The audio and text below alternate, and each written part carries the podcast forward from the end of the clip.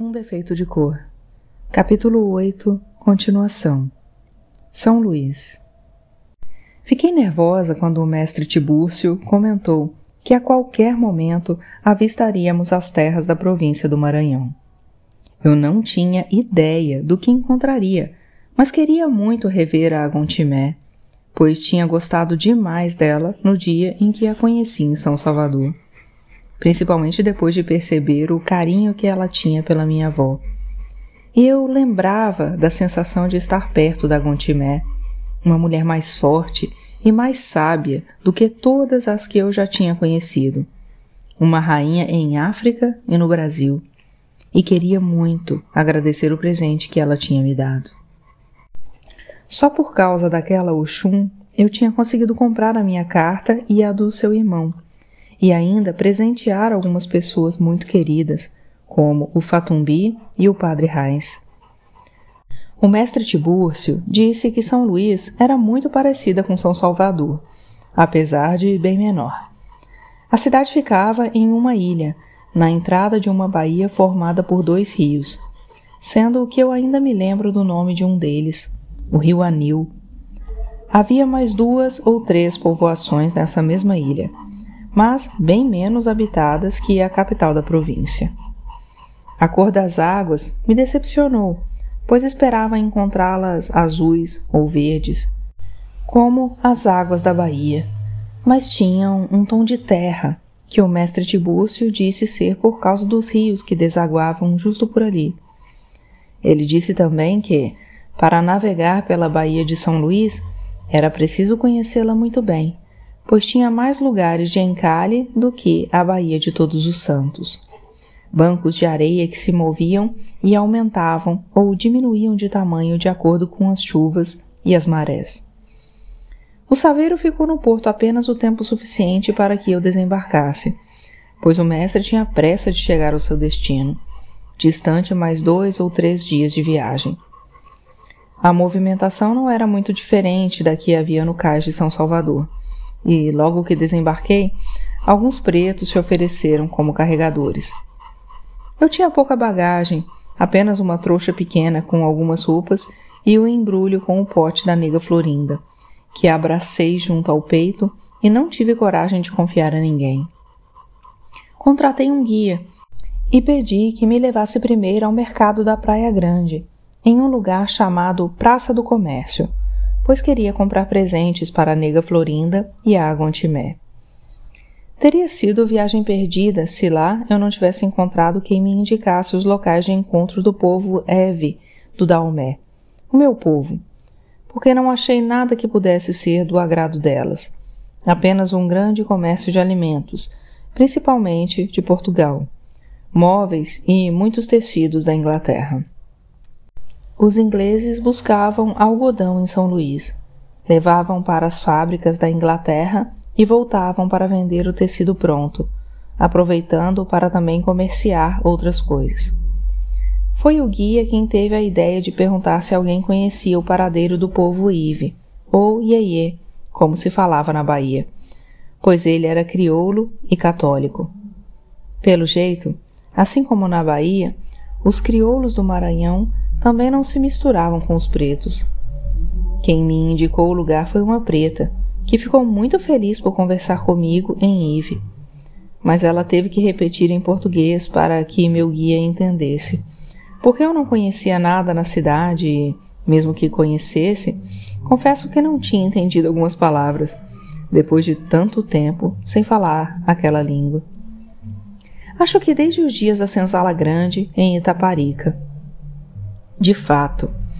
E à primeira vista, a cidade era bem parecida com São Salvador. Muitos casarões com as fachadas revestidas de azulejos, algumas suas calçadas com o mesmo tipo de pedra, as soleiras e as portas de cantaria. Os sobrados com mirantes, sacadas e balcões protegidos por grades que mais pareciam rendilhados de ferro. O guia me mostrou a Casa das Tulhas, o maior armazém de pretos da cidade. E passamos também por algumas igrejas antes de sairmos da parte mais povoada e pararmos em frente a um sítio onde o crioulo disse que não entraria, para depois estender a mão à espera do pagamento combinado. Puxei um arame que saía de um buraco feito no portão de madeira e um sino ecoou do lado de dentro. Quem me atendeu foi uma jovem, aparentando não ter mais que 15 anos. E sem saber direito o que dizer, perguntei pela Gontimé.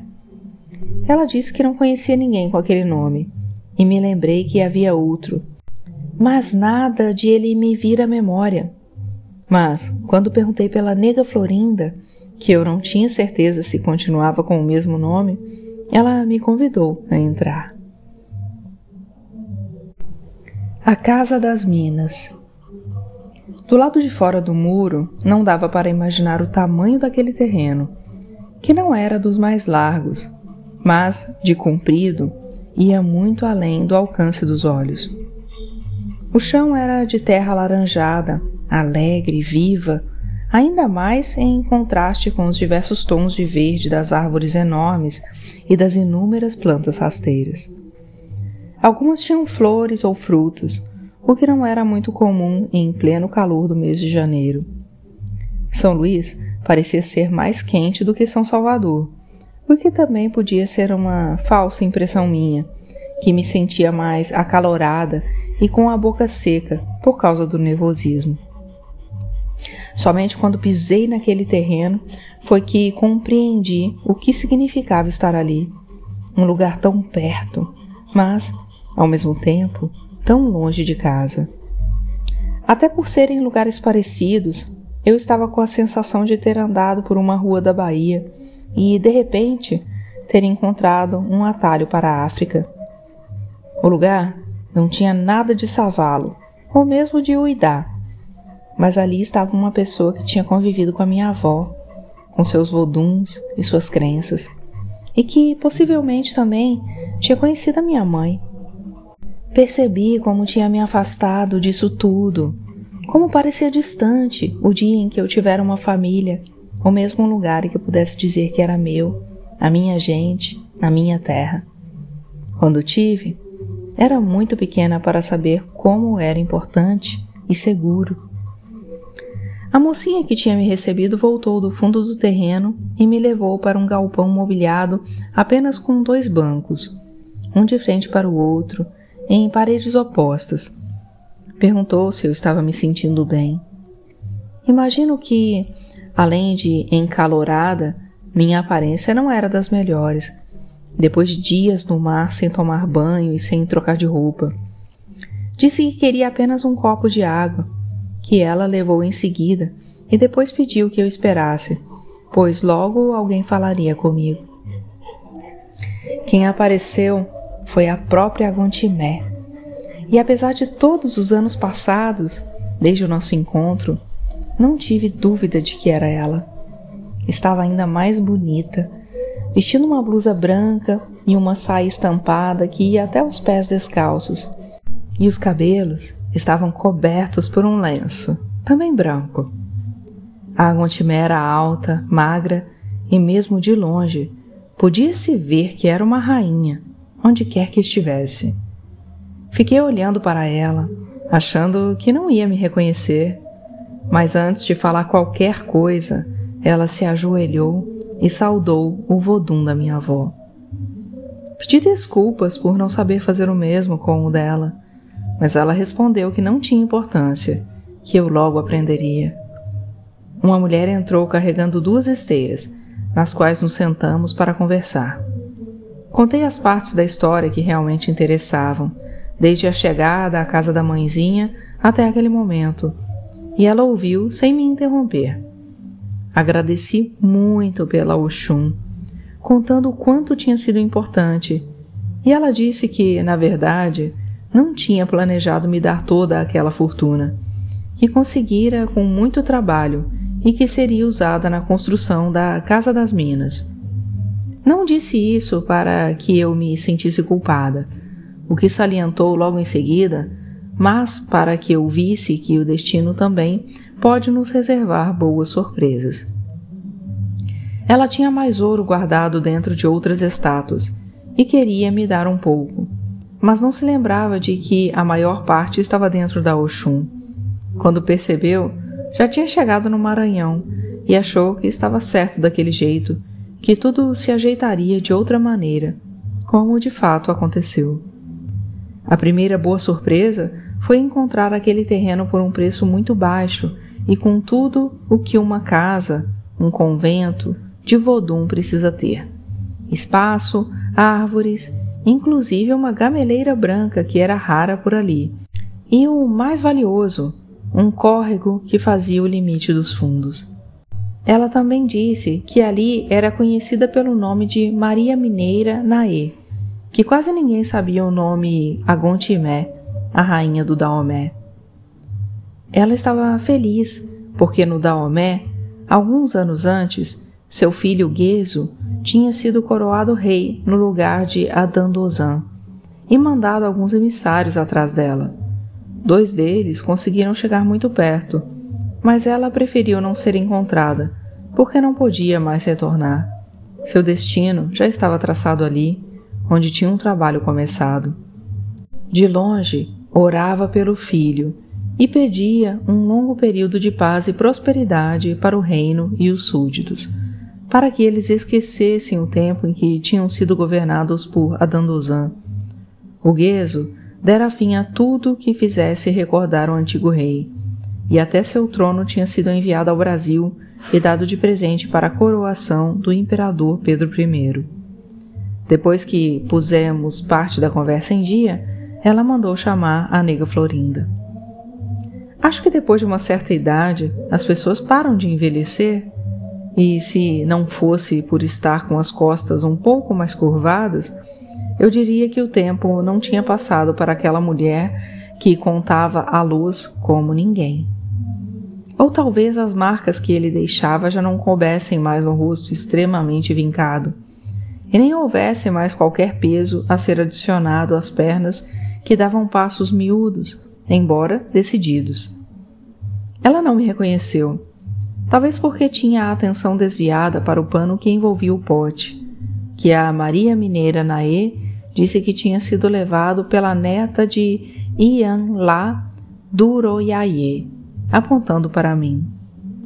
Eu me levantei para receber um abraço carinhoso e para ouvi-la dizer que sempre soubera que o seu tesouro estava em boas mãos mas que não teria imaginado melhor portadora. A Maria Mineira Naê nos deixou a sós e novamente contei toda a história, que deixou a nega Florinda bastante ressentida com a doença da amiga, a mãe Assunta. Perguntou pela mãezinha, pelo Zé Manco e por outras mulheres daquele terreiro, e também pelo Babalaogo fim de time, de quem eu não tinha notícias. Quis saber da minha vida em São Salvador e não demonstrou muito espanto quando contei sobre a morte do Banjocô, que ela disse ser bastante previsível. Ele não tinha chorado ao ser tocado pela água na cerimônia do nome, e o que não foi um bom sinal, principalmente por se tratar de uma bicu. Já estávamos conversando havia um bom tempo, quando ela começou a demonstrar cansaço e me pediu para tirar o pano que cobria o pote. Contou que tinha conseguido embarcar com ele escondido no navio que a trouxera ao Brasil. Um pote trazido com muito sacrifício da África e que serviria para assentar um dos mais importantes voduns que habitaria aquela casa. Até então, esse vodum ainda não tinha aparecido, esperando pela chegada do pote. Ela também disse que a minha visita não tinha sido apenas para levar o pote, que chamava de vaso mas que eu deveria conversar melhor com a Maria Mineira Naê, ou melhor, com a Noche. Noche é uma sacerdotisa do Vodum em Evenfon, na Casa das Minas. Significava também mãe ancestral, o que às vezes provoca confusão com o culto das Ilitmi Osorongdo, do culto Geledé, Naê. Naquela hora, percebi que ficaria muito mais do que estava planejando. O que de certa forma era bom, pois dava tempo de a situação em São Salvador realmente se acalmar. De acordo com as últimas notícias do Dr. Jorge, a cidade não suportaria o cerco por muito mais tempo, e as tropas rebeldes seriam obrigadas a se render. Isso aconteceu quase três meses mais tarde, quando eu já não pensava mais em voltar tão cedo. Para falar a verdade, eu estava querendo ficar lá para sempre e pensava em uma maneira de mandar buscar você, a Isméria e quem mais quisesse vir. Anoche Nae disse para eu não ficar preocupada em ir embora, pois se um sonho tinha me levado até lá, outro me diria até quando ficar, e que eu deveria me sentir à vontade, como se estivesse na casa da minha avó, que tinha sido uma das suas mais sábias e fiéis companheiras de culto. Eu quis saber se algum vodum da minha avó já estava sentado na casa, e ela disse que não, que somente a minha avó poderia fazer isso. Perguntando se eu queria aprender um pouco mais, quando ela me encontrou pela primeira vez, em São Salvador, disse que aquele não era o meu destino, mas que talvez isso pudesse ter mudado em razão de algum acontecimento passado ou futuro. Resolvi esperar para saber. Durante um tempo em que ela me ensinou tudo o que podia ser dito sem comprometer o segredo. Tudo o que minha avó teria me ensinado, mesmo que eu não me tornasse uma vodunci. Eu me tornei uma espécie de secretária da Anushinae e passava os dias junto dela, acompanhando-a em todas as atividades que podiam ser observadas por qualquer pessoa, ou em outras mais reservadas, em consideração à minha origem. Acho que vou ser breve ao contar os seis meses que vivi na casa, mesmo porque há muitas coisas que não podem ser ditas e também porque estou me aproximando da parte mais importante dessa história e quero chegar logo a ela. Éramos umas 20 mulheres, todas com uma ou mais funções dentro da casa. Já não me lembro mais quantos voduns estavam assentados naquela época, mas depois soube que chegaram a quase 50, divididos em cinco famílias, sendo que três dessas famílias eram as principais e as outras duas eram convidadas das principais, todos Voduns Eves. Como a Noshinae era rainha, a principal família de Voduns era a de Davice, a família real do Daomé, que estava representada por dois ramos, o ramo dos Dadarro, o rei mais velho, e o ramo do Zomadonu, o dono da casa, e Vodum da Noshinae. Os reis também tinham levado esposas, irmãos e filhos, sendo que Dadarro era tio de Zomadonu, irmão de seu pai. A segunda família principal era de Dambirá, os reis da terra, os que combatem a peste e são chefiados pelo Vodum Shelegbatá, o que cura doenças. A terceira família era a de Revioso, os voduns que controlam os ventos e as tempestades, chefiadas por Dabé. A família de Sanvalu, que era hóspede Zomadonu, também era formada por nobres e chefiada por Agongolu, o rei que tinha sido o marido da Nochenae, quando ela ainda era a Agontimé.